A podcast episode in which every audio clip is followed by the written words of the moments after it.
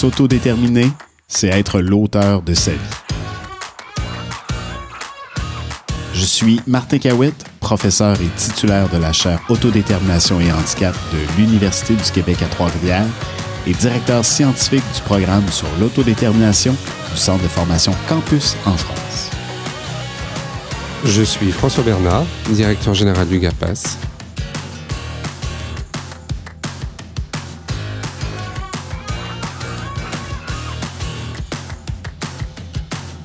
Ensemble, agissons pour l'autodétermination des personnes en situation de handicap, mais pas que.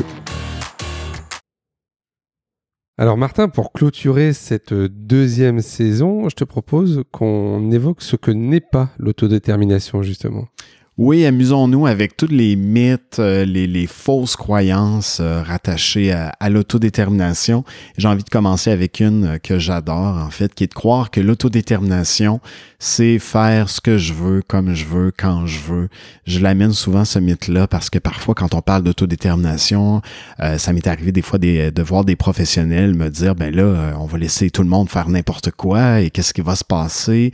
Et derrière ça, avoir, entendre un peu, on va perdre le contrôle tout le hmm. monde euh, va faire un peu euh, ce qu'il veut. Donc évidemment, euh, l'autodétermination, c'est pas faire ce que je veux comme je veux quand je veux. Euh, ça veut pas dire qu'on fait disparaître les cadres. Au contraire, les cadres sont nécessaires pour s'autodéterminer. On peut pas s'autodéterminer dans l'absolu. Hein? On peut être d'accord ou pas d'accord avec la position de quelqu'un d'autre. On peut être d'accord ou pas d'accord avec une règle. C'est normal qu'il y ait des cadres, ça fait partie de la vie, mais on peut s'autodéterminer à l'intérieur de ces euh, de ces différents cadres-là. Donc, c'est dire à quel point le cadre il est essentiel pour s'autodéterminer. Mais quelquefois, quand le cadre ne respecte pas euh, les droits des personnes, oui. comment on peut, comment la personne peut quand même réussir à s'autodéterminer?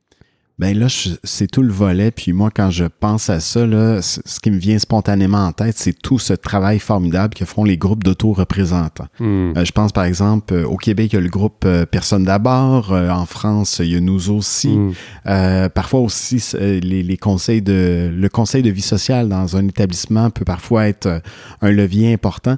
Quand le cadre respecte pas les droits de la personne, il faut qu'on passe d'un empowerment individuel, donc du pouvoir d'agir individuel à un pouvoir d'agir collectif.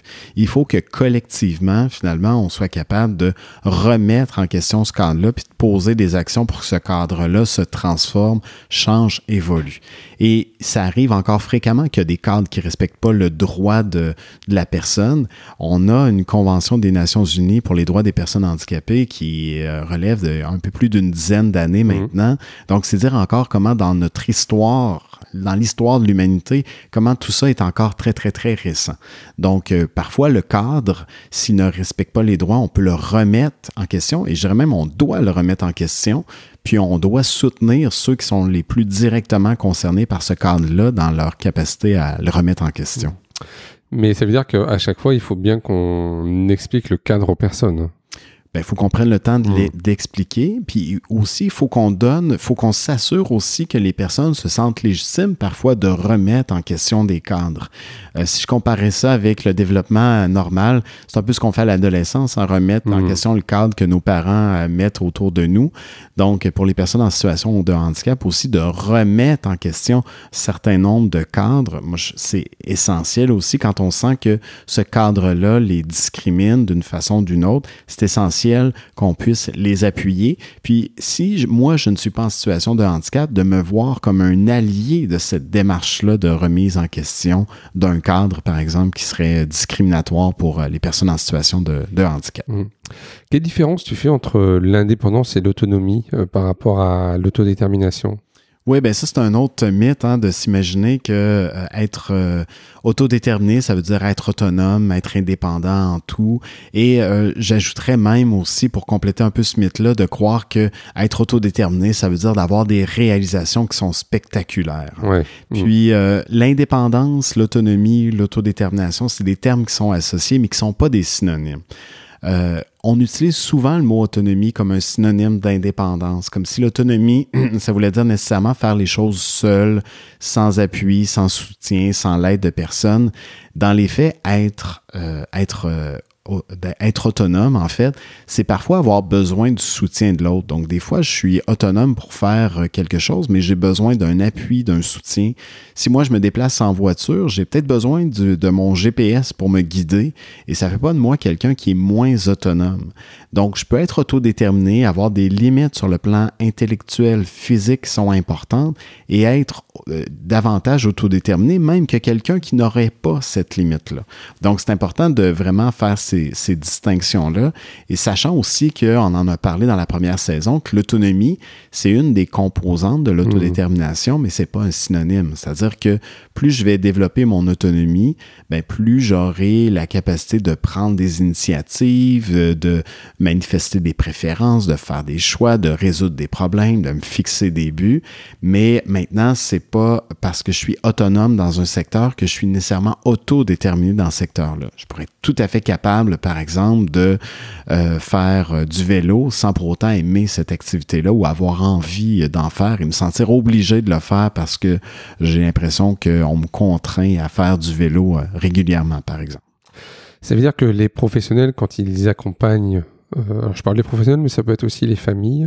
Il leur, font, il leur faut des temps aussi à un moment donné où ils puissent échanger là-dessus sur, euh, l'autodétermination. Oui, il faut des temps où qu'ils puissent échanger là-dessus sur la façon aussi dont l'autodétermination se manifeste chez une personne ou une autre. Et ça, c'est un mhm. autre mythe aussi, qui est celui de croire que s'autodéterminer, c'est être capable de faire ceci, ceci et cela. Et parfois, s'autodéterminer, c'est faire une chose et son contraire aussi. Ou le faire seul. Ou le faire seul, mhm. effectivement. Donc, parfois, s'autodéterminer, ça peut être de prendre la parole pendant une, euh, une rencontre en groupe. Je prends la parole, donc j'exprime mon avis, je me suis autodéterminé terminé. Et euh, vous et moi, on a peut-être parfois choisi de se taire et c'était très autodéterminé aussi. On a fait le choix de ne pas parler à certains moments.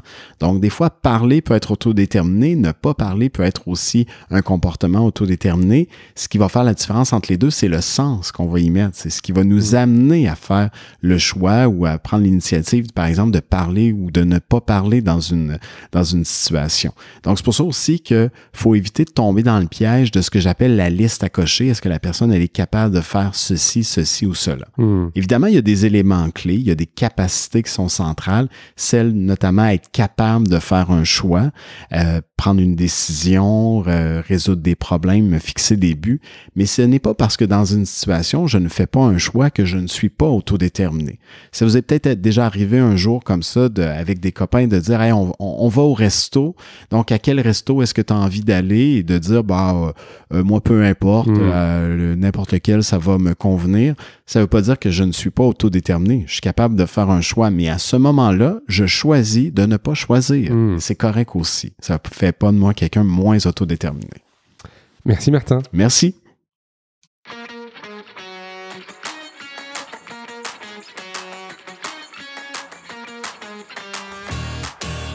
Si vous voulez en savoir plus du côté de la France, contactez Campus Formation à l'adresse mail suivante contact@campusformation.org. Toute l'équipe se fera un plaisir de vous monter un programme de formation, d'accompagnement ou de conseil sur mesure. Pour le Québec, découvrez les travaux de recherche en cours de la chaire Autodétermination et Handicap au www.uqtr.ca CAH. Au plaisir Martin. Au plaisir François.